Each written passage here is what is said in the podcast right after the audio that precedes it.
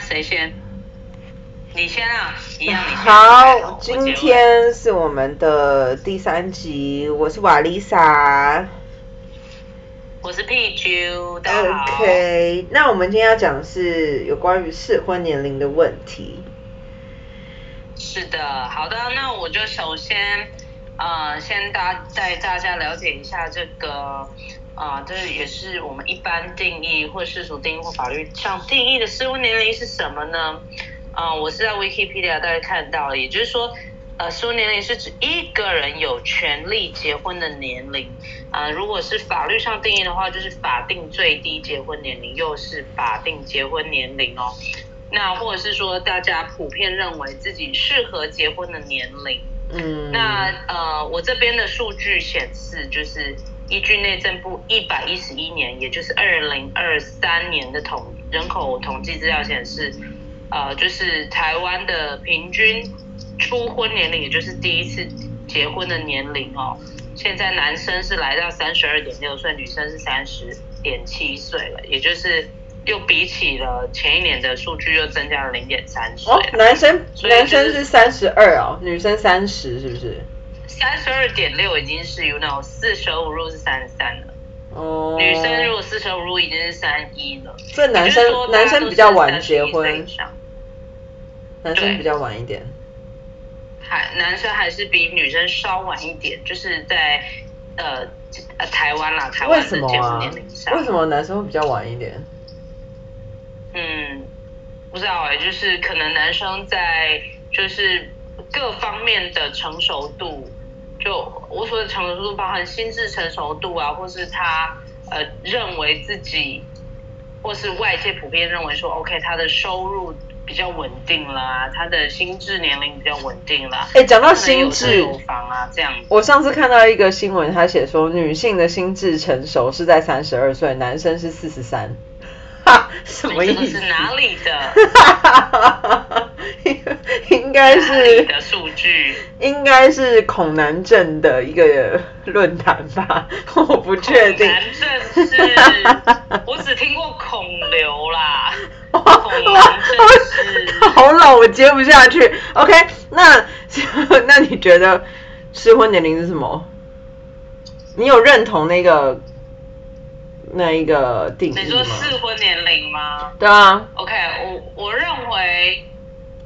并没有真正的适婚年龄，而是说是想婚。想婚？适婚跟想婚是两件事。想婚了什么意思？嗯，想婚就是你你认为你自己想结，想结婚哦，就是差不多你认为你自己适合结婚的时候了。嗯、呃，想结婚，想结婚，因为我觉得我如果。比较简单的来说，适婚年龄，我觉得它是被社会期待所社会期待的一个产物，就是大家会告诉你说，你结婚前其实你就是怎么样要工作，对吧？因为如果没有工作，大家不会想到要结婚这件事情。就像很早以前什么五子登科，就是呃你要有车子、房子什么什么的。可是我觉得适婚年龄它只是被你是被告知的，人们是被告知说，哎要结婚喽。要结婚喽，然后这个社会期待还有很多你的那些前辈都在推着你，因为我印象很深刻是以前那时候我大概也是二六二七，然后我刚刚到呃工作前的那一段受训时期嘛。然后那时候我记得我就是在那边大家都在讨论聊天，我就说哈，可是我不会想要结婚生小孩什么的。然后就有一个三十二岁还三十三岁的一个男子，然后他已经他是有有就是结婚生小孩，他就跟我说，哎。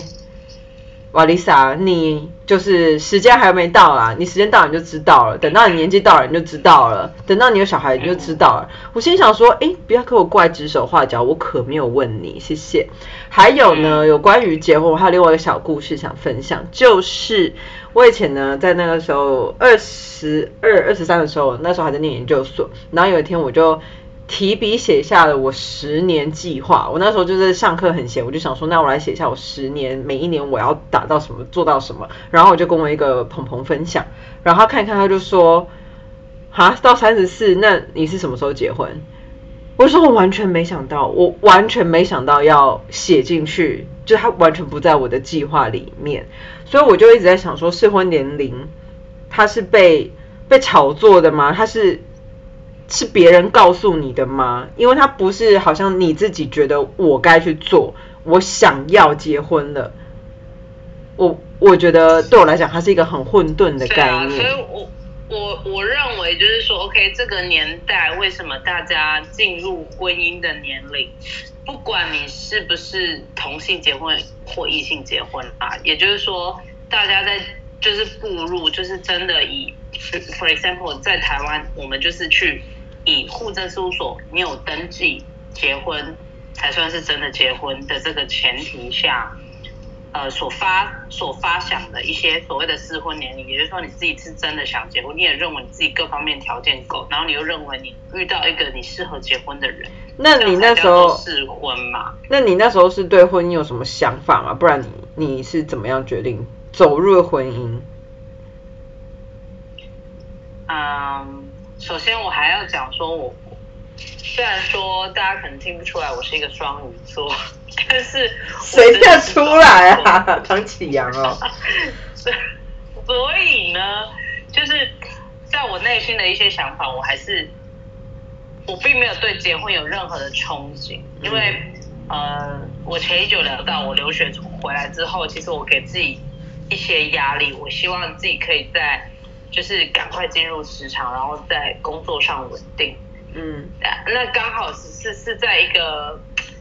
没有预料到的情况下，我认识了我现在的先生，然后认识了之后，交往了之后就觉得说，哎，OK，我觉得他是对的人，所以才会就想说，OK，那我们是不是以后要走入一个婚姻？那因为我刚好遇到他的年纪呢，是因为他大我四岁嘛，所以我遇到他的年纪，他已经三十岁了。嗯，那我小他四岁，我那时候是二十六岁。那我们就是大概结认识三年后结婚结的婚，所以我们就是大概二十八九岁结婚。可是如果没有结婚，跟现在的差别是什么？假设你们那时候没有决定要有那一个证书，结婚证书，你们就是一起生活的室友，有什么差别？除了说法律可能会保障一些义务或者是规范。我觉得就是基于双方家庭，因为结婚毕竟是两个家庭的事啦。那我觉得基于我，我只说只仅限于我跟他哦，就是我觉得在那时候，如果我们最后没有结婚，就是分手。我有两个提问，第一个是关于结婚是两个家庭的这件事情，这是谁说的？因为现实上就是结了婚之后就是两个家庭的事，就是以你没有办法各各过各的，对不对？我没有办法切割，没办法，就是包含你像我呃弟弟，他的观念甚至比我稍微再更前卫一点的，或者他的他的另外一半也是，但我们都还是没有办法跳脱，就是其实结婚就是。是两群人的事，不是只有两个人的事。除非说，OK，你你们两个就是都是孤儿啊，要不然你 forever 就是身边都会有你三姑，不管是三姑六婆，你的父母、你的亲戚、你的好友，就是会在旁边。所以真的是两群人的事情，听起来蛮负担的。对，但是就是我我觉得对我来讲相对单纯，就是我我我在那时候认为我遇到了对的人，所以我就觉得说 OK，在对的在对的时间点遇到对的人。那不结婚就分手是怎么来的？不结婚就分手是怎么？其实我没有办法考虑这，因为我那时候怀孕了，我不是先讲，我不是说了吗？就在我们准备结婚之前已经怀孕了。嗯。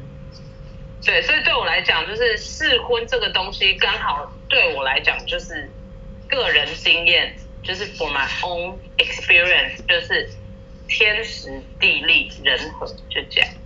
嗯嗯，那你完全没有想过结婚吗？就是从你刚才，就是你说你写下了你的十年计划里面，完全没有结婚的的这个想法。哦，完全没有。那到。对，那到因为你还没三十四岁嘛，所以到现在，你你去你去你去 throw back，就是你去回顾你那时候写的计划，嗯，有什么改变吗？对于婚姻的这个想法？呃，完全没有，就是他完全没有放在任何一个考量里面，就是你我做任何决定不会有一有一刻，嗯、或是有一个区块是为了结婚生小孩这件事情去去打算的，就是、嗯、其实我觉得那就是。也是一种吧，因为像我以前有一个朋友，他也是在高中的时候我们认识，嗯，然后他也是立志要走入婚姻的人，所以他就是大概也是大学毕业的隔两年，就也有顺利达成他的想象，所以我觉得感觉那就是一个，我不知道我不知道是不是把每件事情归因成个人选择，这样会不会太狭隘？因为这个个人选择，它是不是也受到了这些价值观的驱使呢？就有点不知道，就有点像是你念大学好了，有些人会觉得哦，你就是要选校不选系，或是选系不选校，这也是受到价值观的驱使吗？你有大家有做出自己的依据自己的需求去做判断吗？你有曾经遇遇到就是呃，你觉得对的人？然后你想要走入婚姻的嘛？曾经有这样的人出现过，然后你就是你觉得说，OK，他真的是一个很不错的对象，但你仍然没有想要结婚吗？还是你还没有遇到这样的人？还真的是没有。我在想的是，会不会我就是真的也可能，我也没有敞开心胸的去认识人类，也有可能就是我没有真的去发现说有一个人会让我觉得。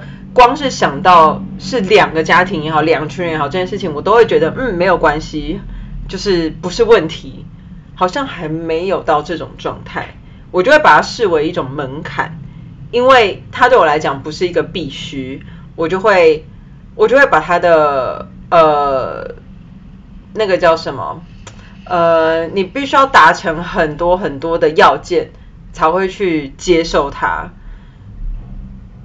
就是有点画地自限。那你的原生家庭有给你任何怎样对于婚姻的观念吗？倒是没有，哎，不过我爸确实有说，他说没结婚没关系。我不知道是因为他觉得我不会，他可能我不知道是他先意识到我没有想结婚，还是他就觉得说没关系。可是他就觉得他就直接说，哎，如果真的没结婚，不一定要结婚。你自己会学会开车，你自己要会自己会赚钱就好，或什么的。那你的兄弟姐妹里面有人结婚了吗？啊，也没有。对嘛？所以 OK，就其实对我来讲哈，就是其实我父母跟你的父母应该是给一样的观念啊。我我觉得我们的父母都还算是相对前卫的父母。那所以就是在。结婚这方面，我父母也没有给我什么压力，我真的纯粹就是在那个时间就遇到了我老公，然后那时候冲昏了头，然后最后就是，哎，那我想问一个问题，耶，其实我们现在大概时间大概还有五分钟，我想要问的事情是，适婚年龄或者是结婚的想法，他会因为性别有差差异吗？就是男生也会有想婚的这个念头，还是说？女性会有想婚的念头，而男生也会。我觉得现在男生反而不想结婚的更多哎，因为结婚代表责任啊。那女生结婚没责任？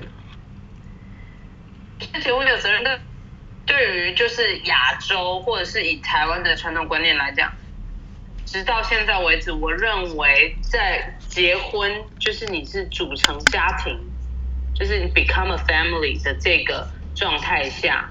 赋予男生的责任是更大的，大家都会更期望说，OK，男生是更有肩膀，可以负担得起一个家计的，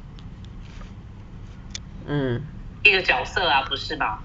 那是因为我，我那这个责任也是伴随着生小孩这件事情吗？你觉得它是有关联的吗？嗯，我我反而现在觉得就是说。以这五到十年来讲，这五年好，不要讲十年了哈。以这五年来讲，我觉得台湾已经就是进入到大家就是 even 是我们上上一辈的人都觉得说，OK 没有结，你没你们没有你们没有小孩无所谓，只要能够照顾好自己，然后有另外一半能够陪你就好了。嗯，对，但但是他们还是仍然希望你有另外一半，只是他们或许对于就是你们有小孩的这个想法，现在就是渐渐大家可能可以接受啊，为何一个趋势了。为何？你说小孩吗？还是还是仍然希望你有另外一半这件事？就是没有小孩无妨这件事情。因为现在的人就是，我我觉得这是一个环境的转换了，大家都觉得说 OK，变大家渐渐变得独善其身，也就是说 OK，你可以照顾得好你自己就好了，我也不希望你能照顾我，也就是说，养儿防老的这个观念已经在弱化了。呃，嗯，养儿防老。嗯，对，我觉得还有社会社会制度的问题嘛，因为就我所知，我之前有的读过一个文章，还有讲到德国的问题。嗯、然后因为德国其实他们对于单身的家庭，他的税是有比较严格，因为他们认为说这种养老或是退休金的这个制度，它就是一个世代间的契约。那今天你没有负起这个契约的责任，等于你的养老金是我的小孩在在努力的。那所以他们对于单身的家庭的税制是比较严格，可是我觉得这个好像台湾没有这样子的氛围，大家对于单身好像看的比较比较比较。欧洲国家也是比较先进，法国好像也是这样。嗯，也就是如果你是结婚的话，你的税好像比较低。嗯，我记得好像是这个样子。嗯，法国不确定，但是就是有这样，可是台湾是没有啊，我不知道。啊，但是台湾我们也是，像我结婚了之后，我们还是会有一个什么，在税收方面好像也是会有一个呃额度的减免呐、啊。哦。家庭额度的减免。是。但我不确定是因为我们有小孩了，还是说夫妻双方只要是你有组成家庭，你就有一个联合税制的减免。这我就不确定了，看有没有听众朋友对税制比较了解。真的，我只知道就是说，就是对于这个家庭的这个税，就是夫妻啦，就是你是你们共同报税的话，好像有个税制的减免吧。嗯，啊，这个我真的不知道，这个我真的好不熟。只是刚刚突然想到，税制的这方，对税制这部分我也是没有很很熟，因为。税都是我先生在报的，但我只知道有一个额度的减免是的确有的。嗯，哎，那我想要岔题问一个，啊啊、嗯，就是小孩生几个这件事情是你们的共识吗？就是要生几个？嗯，基本上是，我觉得还好，就是我跟我先生在这方面，就是我们都还蛮算有共识，就决定要生两个，而且我就是希望两个两小孩差两岁。哦，oh, 我们就是 it's it's a plan，就是 yeah，嗯，所以因为我非常喜欢小孩，嗯，对，但唯一有一点有一点点遗憾的就是，因为我们两个不是一男一女，嗯，就是我们都希望是一男一女啊，就是一个男生一女的凑，先男生还是先女生？都可以。我们没有设限，就只希望就是是一个一男一女的状态。差别是啥？但是很可惜，我们两个都是同性别，总是会觉得还是有不一样的火花呀，或是激发不一样的一些呃面相啦。就总是觉得就是说，哎，龙凤就是好，不是龙凤胎，就是一男一女凑成一个好字。很可惜呀，我们就是没有凑到。我觉得我们之后可以再找一集聊有关于育儿的一些心法啦。毕竟你现在育儿，啊、你人生有三分之一的时间都在育儿了。对啊，就是我我我觉得我的育儿也是，我是一个不尽责的妈妈，但是我还是很希望跟大家分享一些，就是跟。跟小朋友到底是你是要以长辈的威严去对待他，还是你们要成为朋友的方式去相处？嗯，我觉得也很有趣。还有就是，大概在以台湾在要二零三零年，我们的国家政策是二零三零年要进入一个双语国家的一个政策之下，小朋友要怎么样，就是让他的第二外语英文，嗯、不要说是第二外语，因为以后英文二零三零年就是希望可以变成台湾的官方语言的时候，你要怎么培养小朋友在英文方面的学习，但是你又不用花太多钱，嗯，这也是我蛮想要分享的。我觉得如果有听众现在有任何想法，其实也可以直接留言一起讨论，大家可以对啊激发一些想法。对啊，那我我们之后也会就是也是有朋友就是告诉我们说，哎，我们可能也之后会开一个粉专，然后就是让大家在上面讨论一下，可能会在 Instagram 或者在 Threads 上面，我们会就是。设立一个简单的粉专，因为我们现在就是刚刚 start up，我们就是很像一个新创产业，对我们两个来讲，所以就是希望大家也多给我们一些鼓励啦。那我们时间是差不多了吧，Lisa？That's right，下次见。